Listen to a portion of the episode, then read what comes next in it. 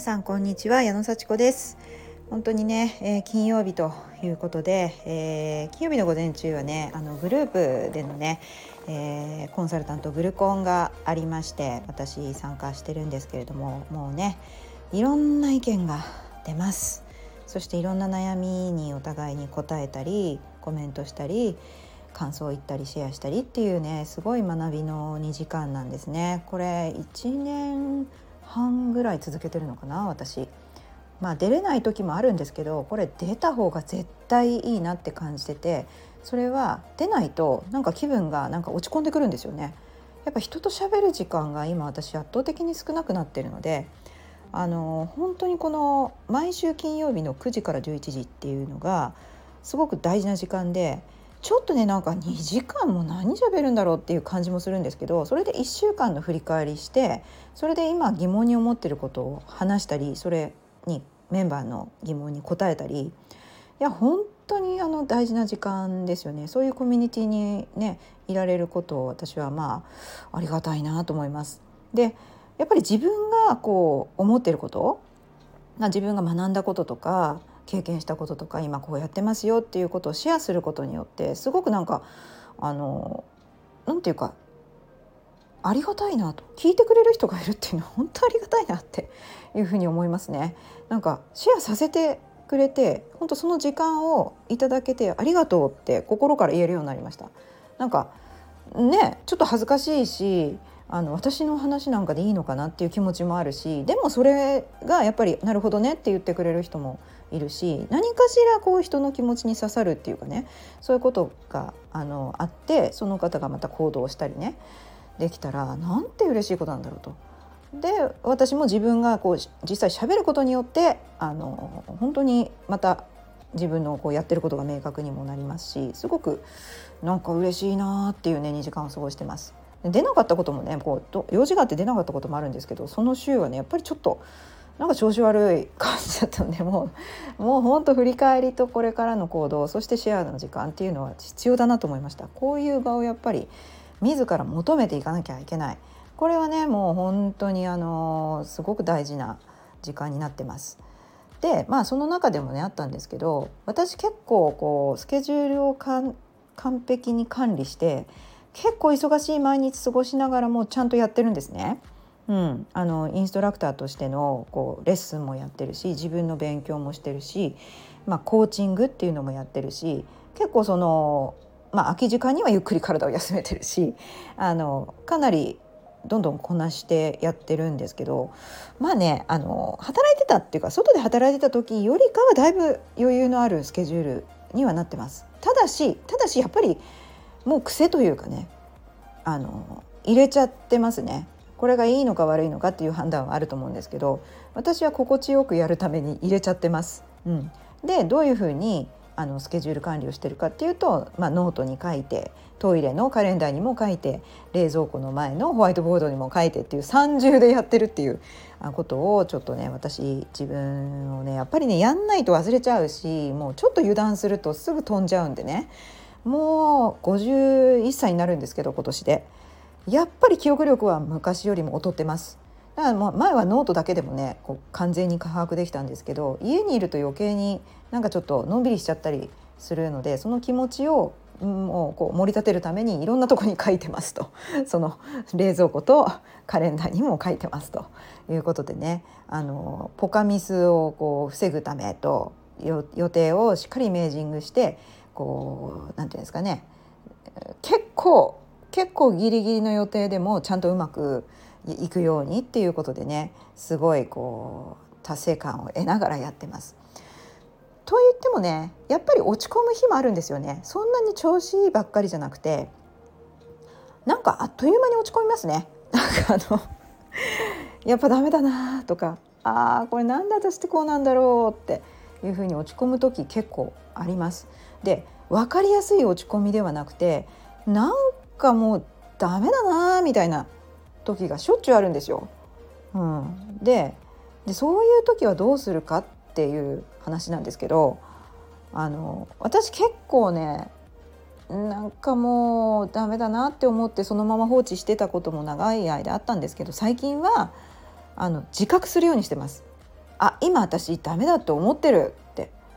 うん、でその思考パターンをちょっと把握積極的に把握して自覚するそこが何て言うんでしょう落ち込みっぱなしにならないポイントだなと思いました。で落ち込む時はとことん落ち込んでもいいと私も最近思うんですよ。落ち込む自分を否定しないであのー、あ落ち込んでるこれって何かの前触れだなって思うとかまあ思わなくてもいいしこうなんか焦らなくても休む時間にしてもいいんですけどそうするとやっぱ憂鬱が続いてしまうのでで結構私落ち込んだ後に割とこう飛躍するんですね。あのー、なんかいいことあったりするんですよ。その落ち込んだこととは無関係にやっぱりいいことって舞い込んできたりするんですよね。それ全然関係ないことだと思うんですけど、あのー、それを関連づける必要はないんですけどもやっぱりこうちょっと反省したりちょっとこうがっかりしたりすると気を引き締めますからそこにいいことが舞い込んでくるとやっぱ嬉しいわけですよ。うん、だから絶対それはあの何かのこう飛躍する予兆だというふうに前向きに捉えてあ絶対この後いいことあるなっていうふうに信じてあ今はまあまあまあちょっとお休みちょっと疲れちゃったし休んでもいい時なんだろうなっていうふうに思ってただ予定をキャンセルするとか何でしょうね。ねぶっちぎるとかそういうことはしないで淡々とやっぱりこなすはこなすんですけどあの例えばお客様だったらねその私が落ち込もうが落ち込む前がお客様には無関係なことですし相手があることでしたらそんなのは奥上にも見せずにあの平然とやりますけどあのそれをやった後は「頑張ったね」と「結構いけてるじゃん」と。うん、あのかなりねよくわからない中自分の精一杯をこうやっていて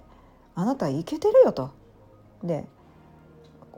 やっぱりそうじゃないですか。自分の人生を一生懸命生きてるっていうのはもうそのまま素晴らしいし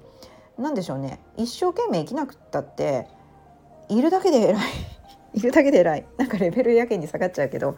本当に本当にいるだけで偉いと。